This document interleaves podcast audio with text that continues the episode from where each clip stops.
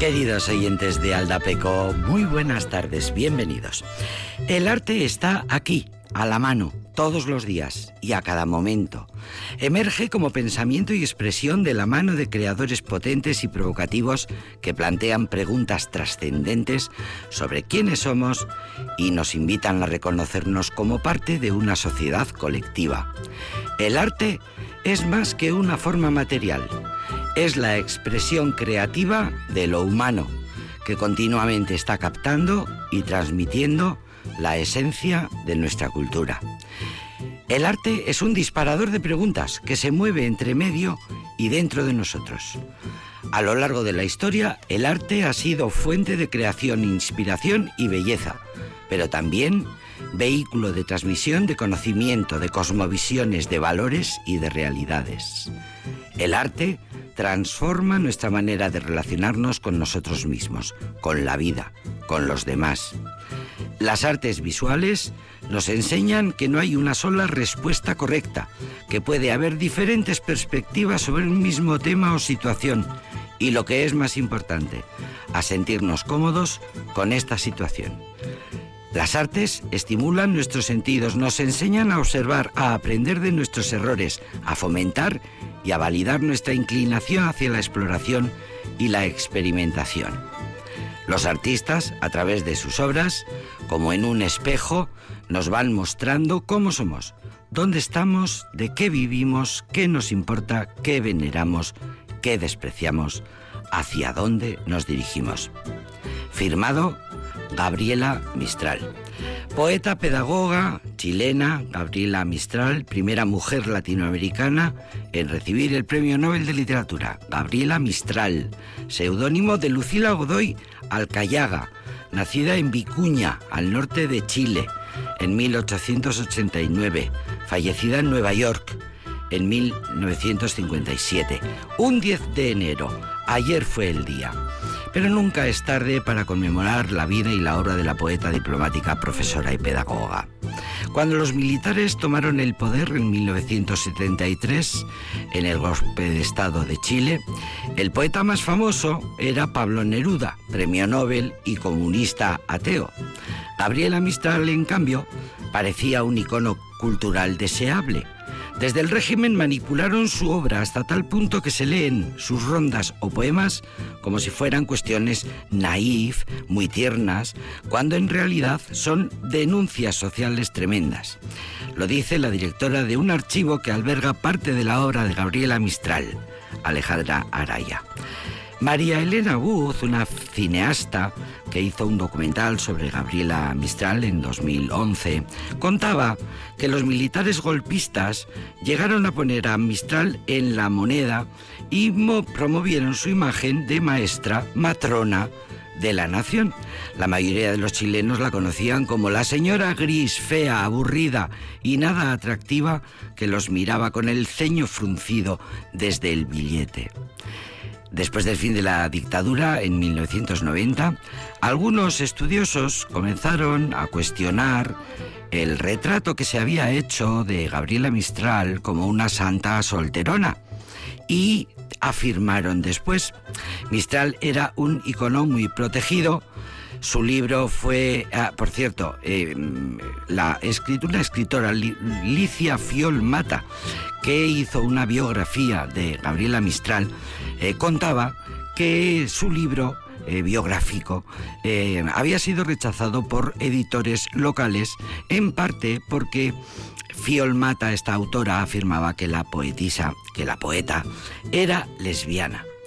En 2007 se hicieron públicas un montón de cartas entre Gabriela Mistral y Dana. Gabriela negó categóricamente ser lesbiana. Sin embargo, algunos estudiosos afirman que las cartas y el inusual estilo de vida de Gabriela Mistral sugieren que al menos era queer.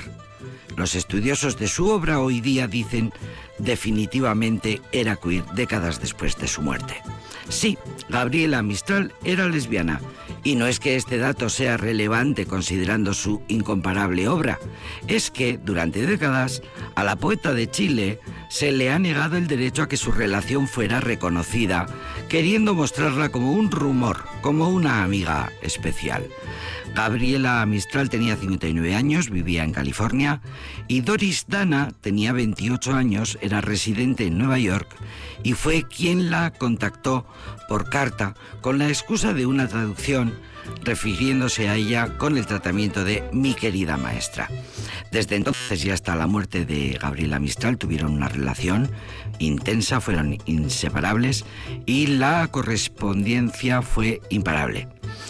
Doris Dana, convertida en albacea de la Premio Nobel de Literatura, guardó en su ático de Florida 168 cajas con poemas inéditos, manuscritos, fotos y otros documentos que su sobrina entregó al Estado chileno cuando la poeta murió en 2006.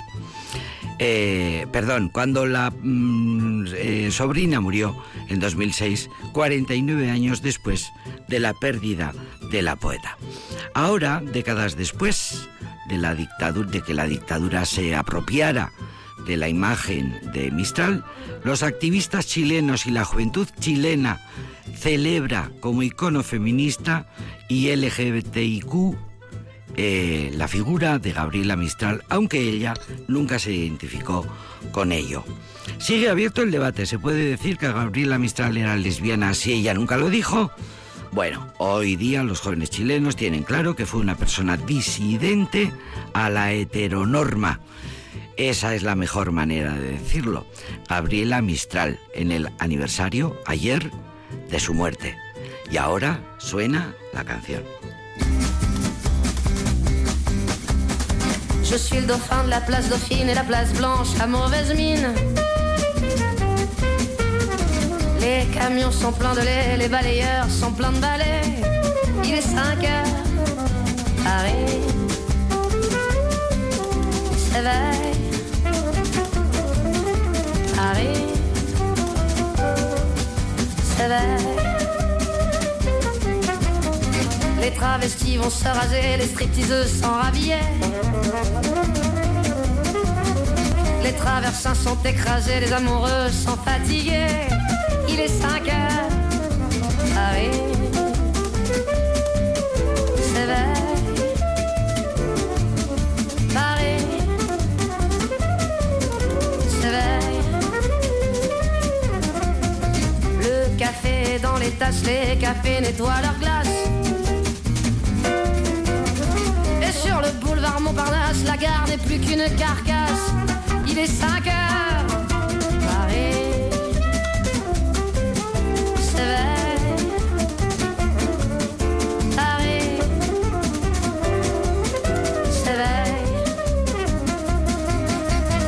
Les banlieusards sont dans les gares, à la Villette, on tranche le lard. Paris, Banac regagne l'écart, les boulangers font des bâtards.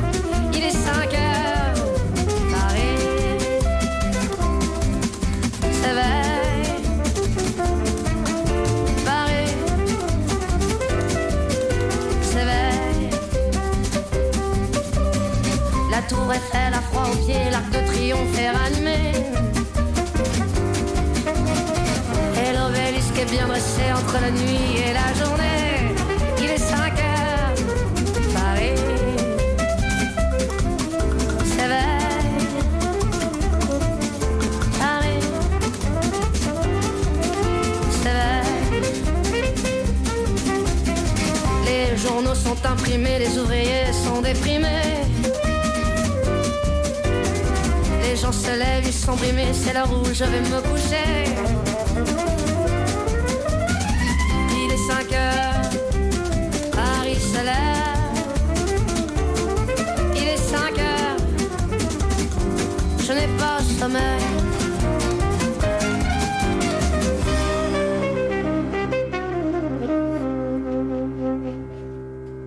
¿Qué dice mi querida Elena López Aguirre? Que enseguida vendrá. ¿Qué dice que no ponemos música francesa? Que ya no se pone, que, que, se escucha menos, que ya no se escucha la canción francesa. Como antaño, claro, es verdad, en los 60 no se escuchaba otra cosa. La chanson francesa tenía una influencia eh, impresionante, siendo vecinísimos como somos, era lógico que la única televisión y las radios de la época, la nuestra incluida, pues eh, informaran puntualmente de todo lo que se cocía en lo que tenía que ver con la chanson francesa y también con la italiana, dicho sea de paso. Luego ya vendría la invasión británica y a partir de ahí nos haríamos todos anglosajones, anglófonos, anglófilos, en fin. Pues estás hoy para empezar con una buena bofetada maravillosamente dada por la maravillosa Sass. Su nombre suena a tortazo, ¿verdad? De chiste, pero no, es el nombre artístico de una maravillosa Isabel Geoffroy, que así se llama, que es ahora mismo, pues eh, desde hace ya que la niña va creciendo, pues igual hace ya 10 años, que le, vamos, sin ninguna duda, hace 10 años que triunfó eh, maravillosamente en su país y luego se extendió al mundo con aquel Je veux, que fue su canción mítica.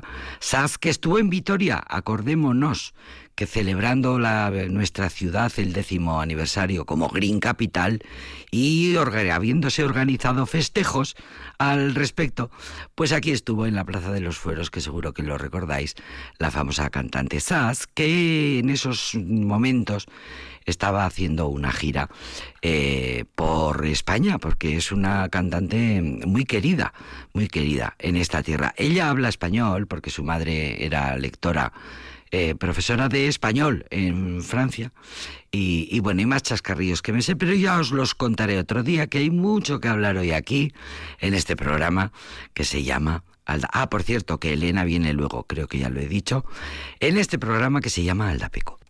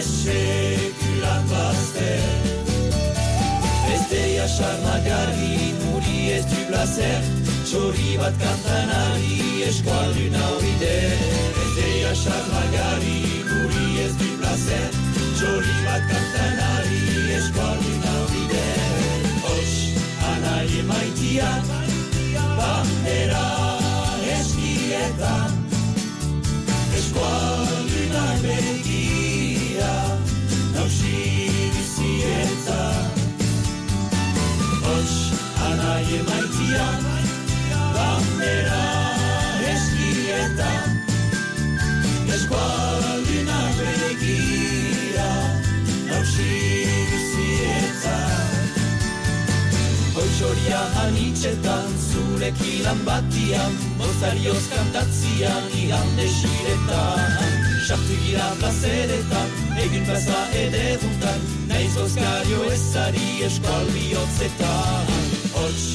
Alaie maitiak, bandera eskietan, eskualdunak begira, nausi zietan.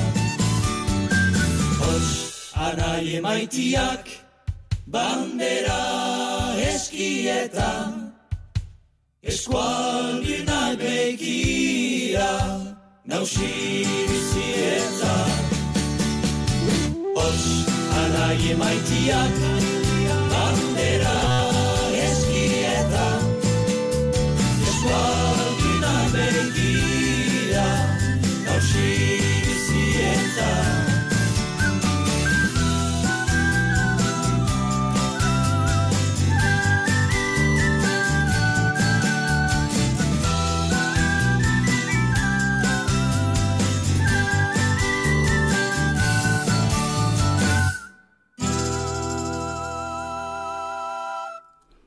Pues aquí están estos jóvenes cantores eh, haciendo canciones nuevas, haciendo versiones nuevas de canciones viejas.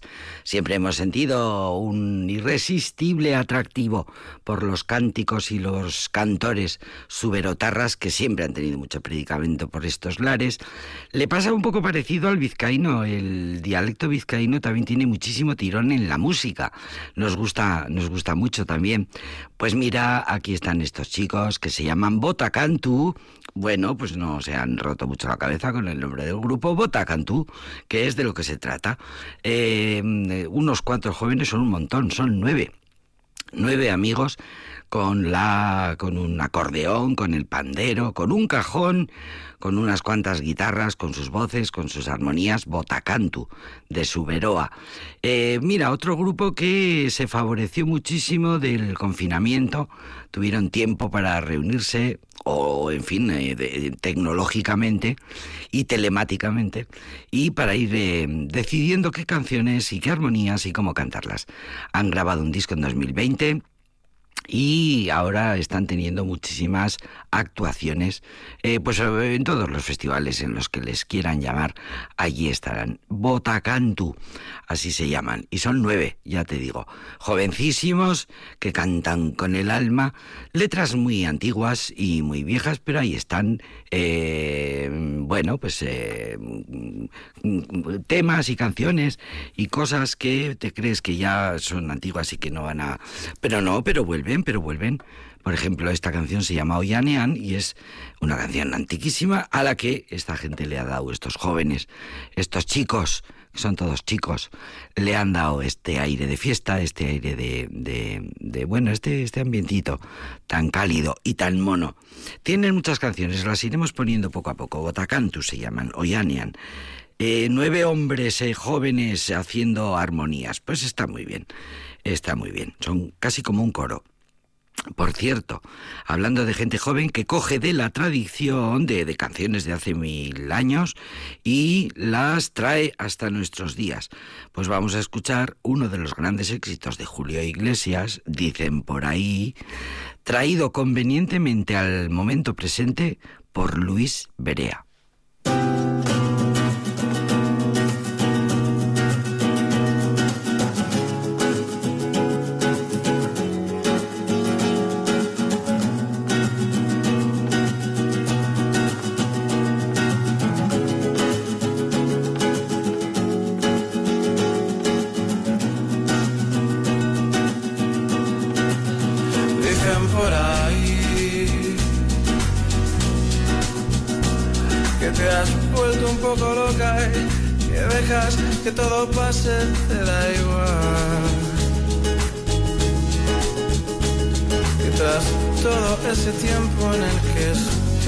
Tan cerca, que estuvo casi en tu mano al final,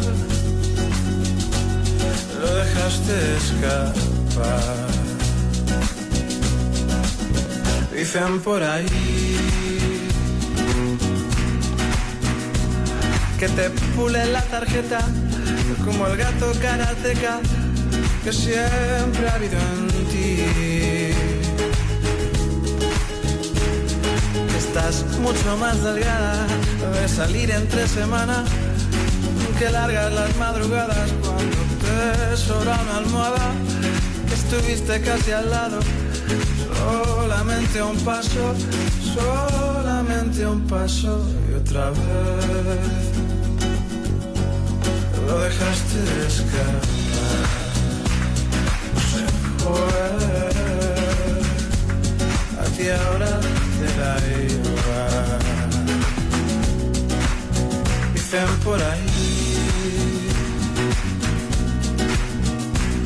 que andas toda disparada, solo a base de ensaladas y alguna que otra manzana entre horas va muy bien. Te recortarás la falda, todo lo que haga falta, ya eres una experta en aparcar por manasaña, que te pones todas las noches, luego coge tú el coche y que te jode recordar el nombre, el nombre de ese hombre que se fue. Y a ti ahora te da igual que se fue. Y a ti ahora te da igual.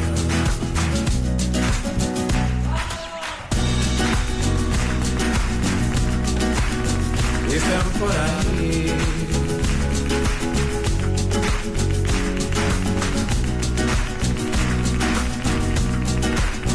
Dicen por ahí. Que te jode recordar el nombre, el nombre de ese hombre que se fue, que se fue, se fue, y a ti ahora te da igual.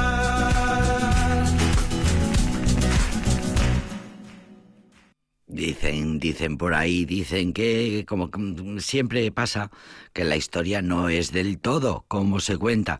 Luis Brea, el autor de esto que acabamos de escuchar, cuenta que de pequeño solía bueno, es un cantante madrileño nacido en Alcorcón que tiene una banda eh, que fundó en los años de la explosión del indie a finales de los 90.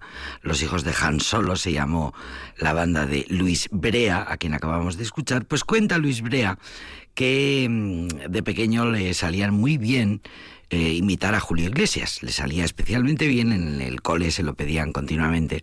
Y cuando compuso Dicen por ahí, pensaba eh, más él, en realidad pensaba más en María Jiménez, no para que la cantara, que también eh, le hubiera gustado mucho, eh, porque a Luis Brea siempre ha, bueno, siempre ha estado, se ha sentido fascinado por esta mujer que le parecía eh, casi un miembro de los Ramones. María Jiménez, la tía más punk de la península. No es perfecta bailando ni cantando, pero transmite mucha emoción. Bueno, esto lo cuenta en una entrevista Luis Brea, que cuando grabó esta canción, dicen por ahí esta versión de aquella grande eh, clásica de Julio Iglesias, Dice Luis Brea que se sintió poseído de nuevo por el espíritu de Julio Iglesias de cuando él era pequeño, de cuando oía las canciones en su casa, así que decidió dejarla así. ¿Quién soy yo para impedir que la energía cósmica siga su curso? Bueno, la verdad es que la letra no tiene desperdicio, ya te digo, es una manera como otra cualquiera de traer convenientemente al presente los grandes clásicos cambiándoles la letra, por supuesto dicen por ahí que te pules la tarjeta como al gato karateca que siempre ha habido en ti, que estás mucho más delgada de salir entre semana, que largas las madrugadas cuando te sobra una almohada. Bueno, si queréis más, ahí tenéis los datos. Luis Brea recordando una de las canciones de Julio Iglesias, el, uno de los grandes despreciados, denostados, vituperados, por cierto, eh, por, el, oyente medio, que mm, siempre se decía Julio Iglesias era para las mujeres, así que, y Rafael lo mismo, para las mujeres, que era una manera de, de este argumento de que nos gustaban muchísimo a las chicas, que es verdad, no a todas, es verdad, era ya suficiente esto para denostar las carreras, por muy internacionales que fueran. Bueno, pues eh, estamos eh, recordando canciones antiguas traídas hasta nuestros días. Escuchamos a John Maya.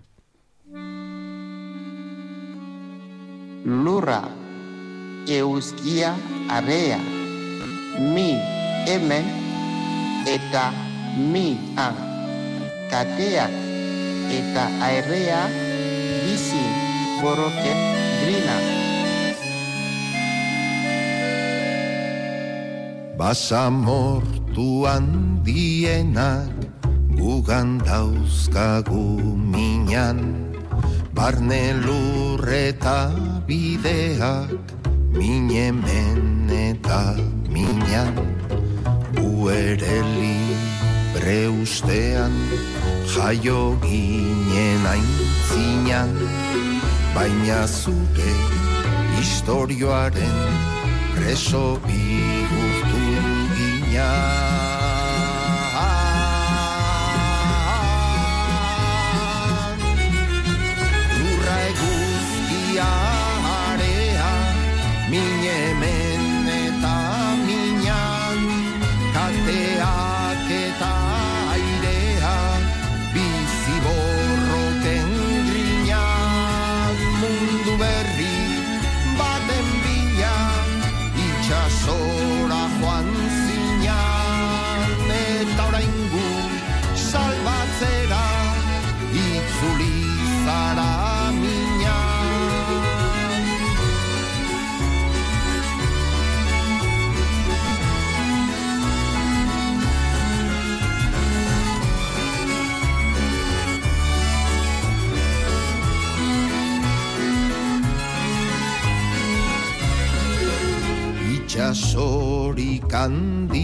handienak ugan dauzkagu minan Olatuen zuloetan minemen eta minan.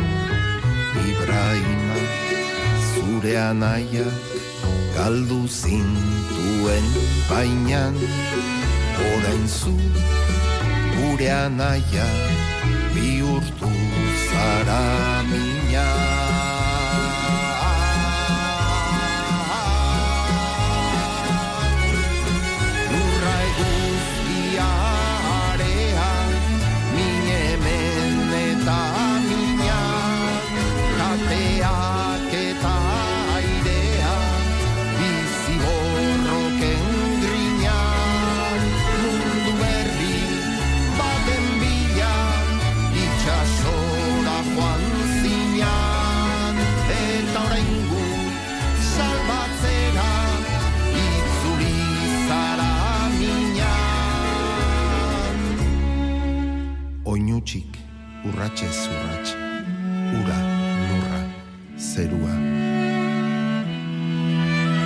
Idatzi duzu Ibrahima ametxen liburua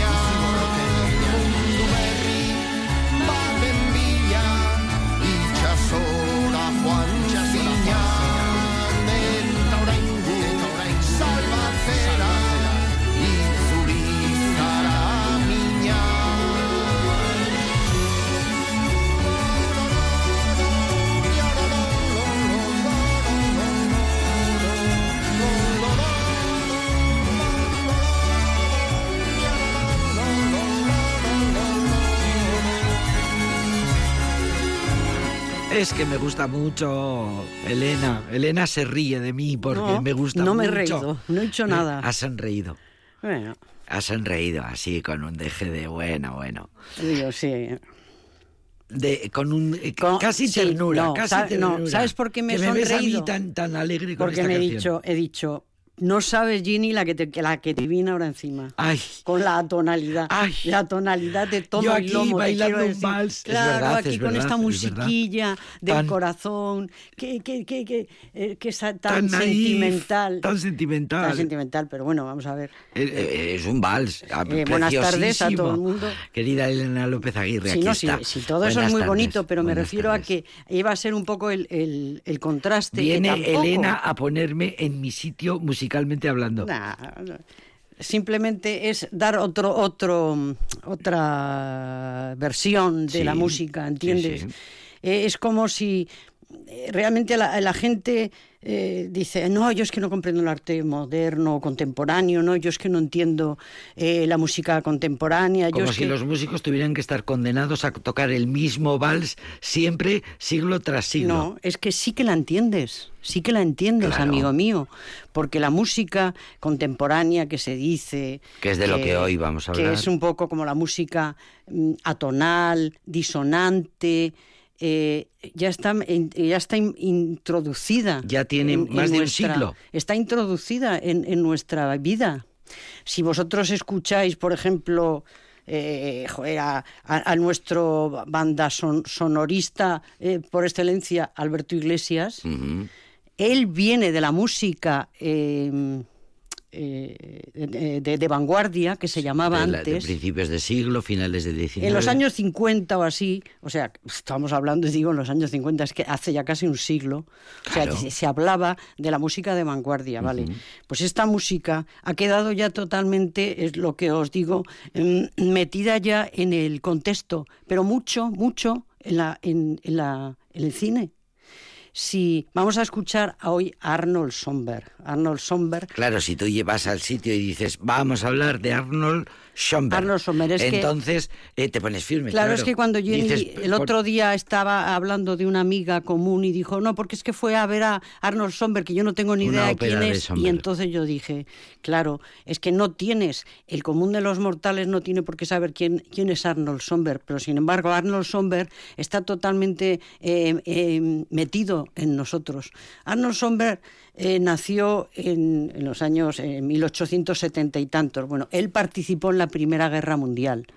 Y en esa Primera Guerra Mundial un, oficial le dijo, "Ch, ven para acá. Le dijo, o sea que tú eres ese terrible compositor. Porque resulta que Terrible. Arnold, terrible le dijo, porque es que a Arnold Somberg lo que le pasaba es que cada vez que estrenaba una obra había un escándalo. había un escándalo público y tenía que intervenir la fuerza pública. En el primer en la primera obra que es un trozo del que vamos a escuchar que es La noche transfigurada, su hermano le tuvo que ayudar a sacar a los a los eh, eh, A zafarse de los que le iban a linchar porque... por eso, porque, no, esto no, no como yo no lo comprendo, no, no, no, esto no puede ser, no, yo Esto no lo es un escándalo, esto es un una escándalo. Provocación. Imaginaros eh, el cubismo o imaginaros a, a James Joyce que, que no hay quien lo lea. eh. Yo, yo lo reconozco, yo no pude, yo no he podido leer el Ulises, otras obras de, de James Joyce, sí, pero me refiero a Es agotador. Imaginaros Es agotador. eso, eh, eh, música quiero decir un poco en ese sentido. Imaginaros que le dicen a, a- a, mm, a este a Picasso haga usted un cuadro sobre lo- la- la- el Guernica, Mm. el bombardeo de Guernica. y Claro, se presenta con aquello rápidamente tú lo ves y dices qué cosa más rara, pero tú ya ves que allí ha pasado algo terrible. ¿no? Claro.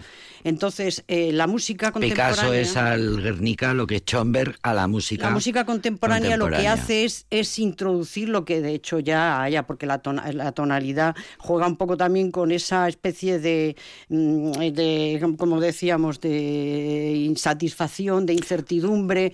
Eh, Juega con esas emociones que se están por- viviendo en em- esos momentos pero de esas guerra. emociones no, no son de lo- no- no, forman parte de la, de la humanidad terror, contemporánea incertidumbre. porque imaginaros que, que la incertidumbre y todo eso ha existido desde la noche de los tiempos Sí, lo que pasa que en un principio quizá pues eh, bueno y también yo me imagino el papel de la iglesia y todo esto que se ha jugado por cuando hablábamos el- eh, aquel día de la, mm, de la música antigua, Antigua. y tal eh, pues claro eh, la música eh, los loas a la Virgen y tal bueno no ibas a ponerte a hacer ahí una cosa disonante no que y, y- y además querías hacer algo La didáctico música estaba en la querías hacer algo iglesia, didáctico luego estaba en la para los corte, fieles y con tal. los, Claro, reyes. tampoco ibas a hacer algo ahí, ahí para que los Y luego bajó a Claro. la calle y pero al cuando común de los ¿cuándo? mortales. exactamente el Que compositor era ya lo que era querían libre hacer estos artistas. cuando el compositor ya es libre, ya no está en la corte, ya no, ya no está a sueldo de los príncipes y de, y de la- y Exacto. de toda esta gente, Esa es ya hace realmente lo que él quiere. Exacto. Entonces le pregunta el oficial, o sea que usted es ese terrible compositor y él dice,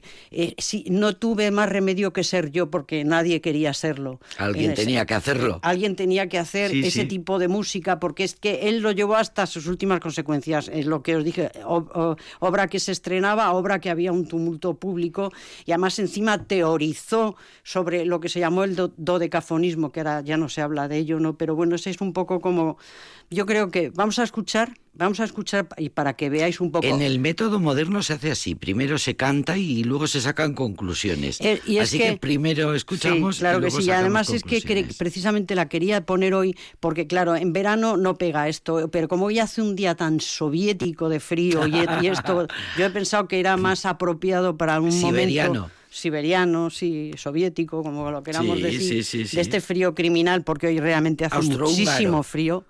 Austrohúngaro. Podem- Podemos hablar luego de un poco de austrohúngaro poder- si podemos. Vamos sí, a escuchar. haces, haces una eh, parodia, eh, haces, recuerdas una cosa muy divertida de Berlanga. Sí, bueno, no, luego. no, lo podemos decir ahora, que si no luego igual se nos olvida. es verdad.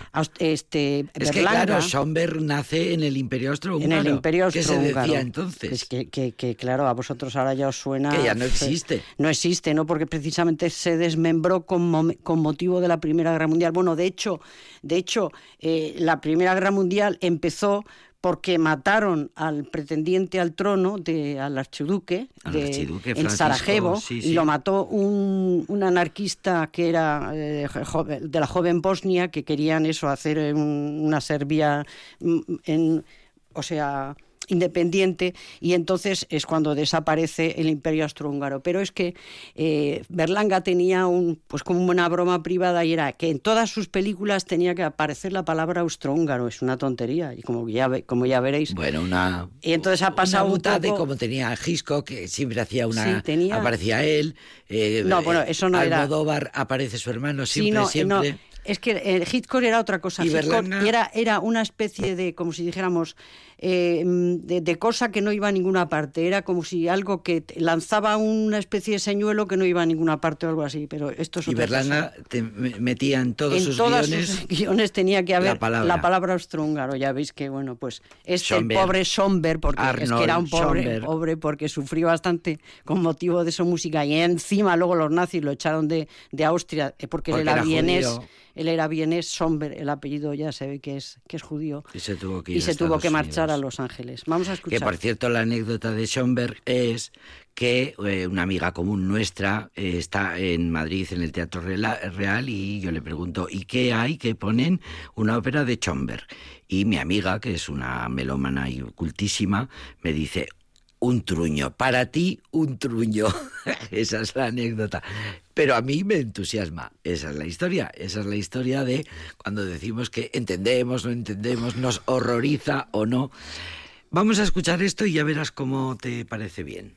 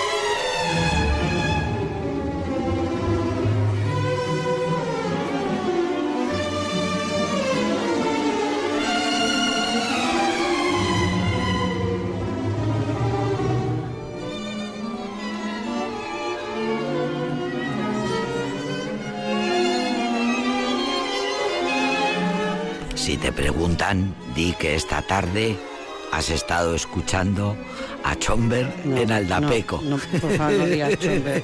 No digas Yo, yo diría Schomberg. Schomberg. Sí, porque lo de Schomberg suena un poco como, Ah, no sé, a es chueca verdad. o algo así. Es verdad, tienes razón. Arnold Schomberg. Esto es dodecafonismo a tonalidad y asonancia. Esto que estamos escuchando, Eh. además de ser una banda sonora de una peli de terror. Pu- Puede ser, no, más que de terror, es de esas que De se llama suspense. psicológica, sí, sí, un thriller Un thriller. psicológico. La música es que se alojó muy bien en, en, en el cine. Cuando el cine eh, decían, se llama, al principio el cine era mudo, pero nunca lo fue, ¿no? Ya sabéis que o había muchísimos tipos de, de- de- de modalidades, o un tío tocaba el piano, o otro hacía ruidos, o, o una gran orquesta, que eso era ya el sumum de los sumum, ¿no? Nunca fue. Y luego este tipo de música, porque Somber decía, decía, yo quiero que en el futuro mi música la silben los lecheros como a Puccini, decía, claro, pero o sea, era, ha pasado un siglo y los eso es imposible. Mm, Ni hay lecheros ni la gente sabe silbar.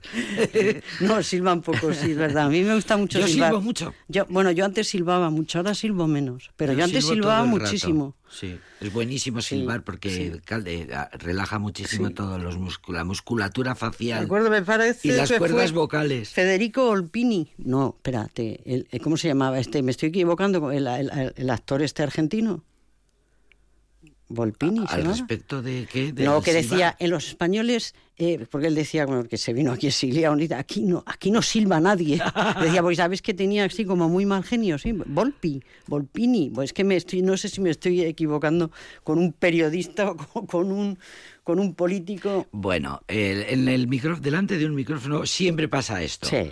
Que cuando estás en tu casa tranquilamente te, te- te fluye todo maravillosamente en el cerebro, pero el micrófono es muy puñetero y como no te acuerdes de una cosa. Volpi. Volpi. Volpi sería. Sería. Bueno, ya, ya lo miraremos luego. Eh, Pues, pues Arno- Arnold Somberg, es que además lo gracioso de Somberg es que, eh, eso es lo que decía de lo de, lo de Puccini, eso era imposible, ¿no? Que, que, que los lecheros pudieran silbar su, su obra. Pero sin embargo, se, incluso hasta se utilizó en los eh, cortos estos que había de animación, eh, que malamente entendidos como, como infantiles, Infantiles. porque eran Mickey, Mickey Mouse, y todo eso en principio no, no salió en un contexto infantil, eran salían pues como lo como se metían aquí pues como intermedios en el cine, como si fueran en eh, el nodo o cualquier Sí, otra sí, cosa se metían y entonces por lo general no tenían eh, eh, diálogos, sino que eran, pues eso, carreras, eh, pe- peleas, y era, por ejemplo, el- uno de los más característicos fue Tony Jerry, ¿no? Ha habido muchos, pues el, el ratón, eh, Bugs Bunny y todos estos, por lo general muchas veces no tenían diálogos, sino que simplemente eran eso, eh, Acción. onomatopeyas, Sí, sonoras, y todo esto. Y, y música. Y ahí, ahí, ahí los, los eh, compositores que se metieron a hacer, mezclaban música clásica, o sea, trozos de música clásica con el jazz, con, con lo que fuera, con, con tonadas folk. Incluso alguno dijo, nos hemos permitido el, el- la- el atrevimiento de utilizar un poco el sistema de Schomberg, o sea, os podéis imaginar, pero era perfecta, pero podía perfectamente eh, valer esto que hemos escuchado. Podía ser cualquiera de esas eh, secuencias en las que se ve a Tony Jerry eh, Perse- persiguiendo- persiguiéndose o sí, que sí, uno sale de tal huyendo, sí, porque es una música muy cinematográfica la, la que la que él hizo. Y él no Schomberg de hecho no, no le gustaba el cine no le gustaba el sistema de, de cine. Él era un individualista y no quería meterse en todos esos rollos. Y de hecho él no, no trabajó para el cine no pero lo podía haber hecho perfectamente no y, su- y sus obras de hecho yo creo que sí que luego en el futuro han sido utilizadas no Schomberg pues eso fue uno de los eh, emigrados que hubo muchísimos que tuvieron que marcharse de Austria y, de toda la y de toda Alemania eh, cuando cuando subieron al cuando subió al poder Adolf Hitler que por cierto también era austríaco no como como Somberg y allí pues formaron una especie de, de- de revoltijo no de de judíos eh, emigrados o no emigrados porque también estaba era muy amigo este se hizo muy amigo de, de Harpo Marx Claro. que Harpo Marx Dios, Dios los cría y ellos se que ellos, eh, pero estos no fueron emigrados porque estos ya vivían en Estados sí. Unidos de toda la vida. De hecho, yo creo que nacieron aquí. No sé si sus padres eran judíos alemanes o rusos, no me acuerdo. Pero hay un libro muy bonito que yo lo recomiendo, yo lo, lo cogí en la biblioteca y yo lo he recomendado varias veces, que se llama Harpo Habla, o sea, sigue en, en interjecciones, el, ¿no? el mudo habla. Y es una, es una, mm, una autobiografía, porque a mí me gustan mucho las autobiografías más que las biografías, porque la- al fin y al cabo lo cuentas tú, no, no, te- no hay otro que lo cuente, ¿no? Y es muy, muy, muy delicioso porque es un tío que, aparte de que eh, Harpo Mars eh, eh, eh, adoptó a un montón de niños, pero del orden de 5 o 6, y cuando cumplían 6 o 7 años les decía, su circunstancia, eres adoptado, y le fue muy bien, creo, creo que le fue muy bien con todos. Era un hombre que, que tuvo una vida muy tranquila, no, no así como su hermano chico, que era así como más chisgarabís y despendolado y tal, y el otro, el grucho, que fue un poco como el, pues, eh, la, La estrella. la estrella y tal, y era también un extravagante, ¿no? Ya, dentro y fuera, ¿no? Pero este era un hombre muy... Por eso, porque eran un humor tan extravagante, eran muy extravagantes y claro, pues Schoenberg entraba muy bien en ese círculo, Schoenberg ¿no? le gustaba mucho el tenis y entonces en es- en esta, en esta reunión de emigrados, pues eso, se juntaban con, pues, con Thomas Mann, que también fue otro emigrado y todo eso. Y bueno, pues entonces... eh,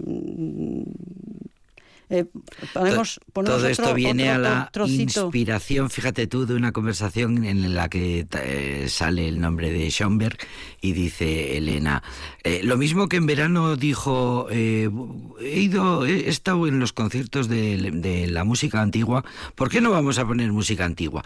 Y el otro día sale Schoenberg en una conversación, pues vamos a hablar y vamos a contar la historia de Arnold Schoenberg y vamos a escuchar su música para que veamos que ya la tenemos, que Claro, en realidad muchas veces ya es que eh, en nuestra nos da como mi- mucho miedo el arte. No, yo no, yo de esto no entiendo, yo eso no sé, uy, esto es no, eh, yo no estoy preparado y tal, y es una cosa que uff, lo, lo tenemos te- ya totalmente interiorizado, ¿no? Aunque no lo silbemos. Lo porque- tenemos totalmente interiorizado porque no, la tonalidad cierto, y todo eso. tampoco silbamos las eh, óperas de Puccini, ¿eh? Eh, o no, sea, no. cuidadín, ¿eh? O sea... No, eso, esos son los lecheros los- los, que lo iban a, a- no más quisiéramos que bueno, pero silbar las óperas de Puccini. Pero bueno, pero eh, eh, eso, al fin al fin y al cabo, pues eh, te quiero decir que pues como el cubismo o, o el expresionismo, to- Sí, sí. todos estos eh, movimientos están ya totalmente interiorizados en el, en, en el en, en la- en el arte ahora ya no se habla de vanguardias como se hablaba antes como que era no es que la vanguardia nuevo, es que los lo que tal- vino a romper todo, No, ahora la ya- libertad del artista. ahora bueno ahora ya es eh, Ahora se habla mucho de que te- no hay nada nuevo bajo el sol y de que todo es una copia y de que no nadie inventa nada y que te está todo inventado, que tampoco es, seguramente, no tengo ni idea, ¿eh? Pero seguramente tampoco es cierto.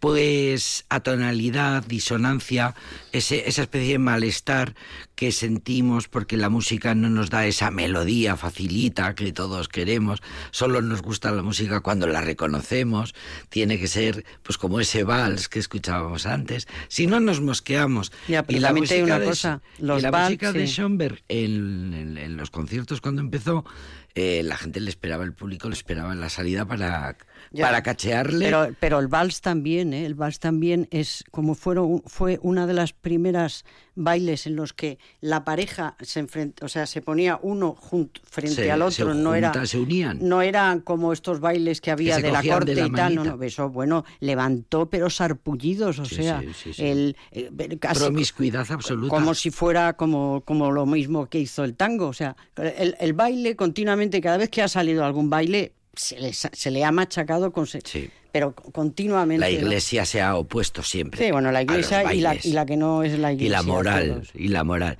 Bueno, pues vamos a escuchar como si estuviéramos viendo eh, una serie de Tommy Jerry o de Mickey Mouse y resulta que suena esta música y resulta que esta música es Schoenberg.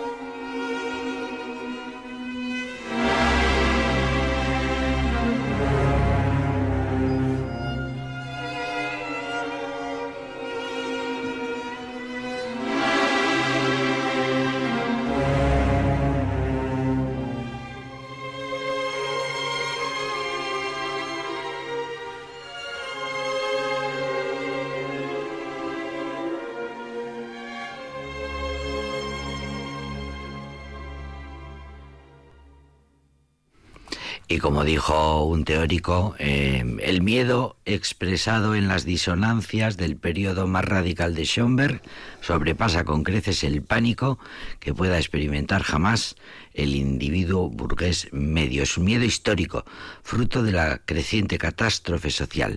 Y esto lo estoy leyendo directamente del guion que ha preparado Elena López Aguirre para este programa de hoy.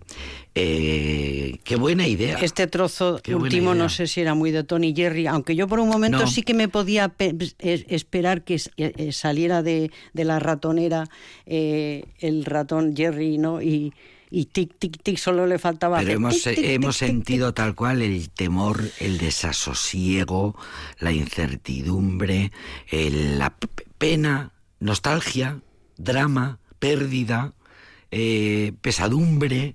Bueno, es verdad, eh, la música la tenemos, la llevamos dentro, ya no, las- no es que la silbemos. Bueno, pues hoy le hemos hecho un homenaje también a Berlanga y al Imperio Austrohúngaro. Nos ha recomendado Elena también un libro, que una autobiografía que se llama Harpo habla, es una orden. Harpo habla. habla. Eh, Harpo habla, pero ¿no? en plan eh, imperativo No. o en plan por fin? Admirativo. Harpo habla. Ah, Claro, vale, claro. vale. ¿Qué hallazgo? Habla. Claro, claro, porque es una autobiografía, claro, Sí. claro. Bueno, no tiene por qué hablar, a lo mejor escribía solamente. Bueno, eh, y nos hemos movido en ese terreno entre la Primera Guerra y la Segunda Guerra Mundial. En fin, ha sido una estupenda clase de historia, también te lo digo. ¿Te imaginas que en las escuelas por fin se decidieran a estudiar, a, a impartir clases de historia a través de la música? Yo me imagino que los eh, profesores muchas veces se meten en, meandros y vericuetos y cuentan muchas cosas a sus alumnos que en parte bueno son así, que no sabes que por dónde van a salir, pues un poco lo que es la cultura. Hablando de esto, me gustaría también ah, un libro que hasta que ahora mismo he terminado de leer, El infinito en un junco de Irene Vallejo, Irene Vallejo, que sí. es que es maravilloso y, y habla de los libros y habla de la cultura y, y es- eh, de, y de cómo explica y de cómo te hace querer y seguir leyendo y conociendo y recordando y todo esto. Y yo despido a Elena López Aguirre, que es muy generosa y nos ha tenido media hora encantadora hoy en Aldapeco. Querida Elena, hasta la próxima. Bueno, Gracias. venga, adiós. eh.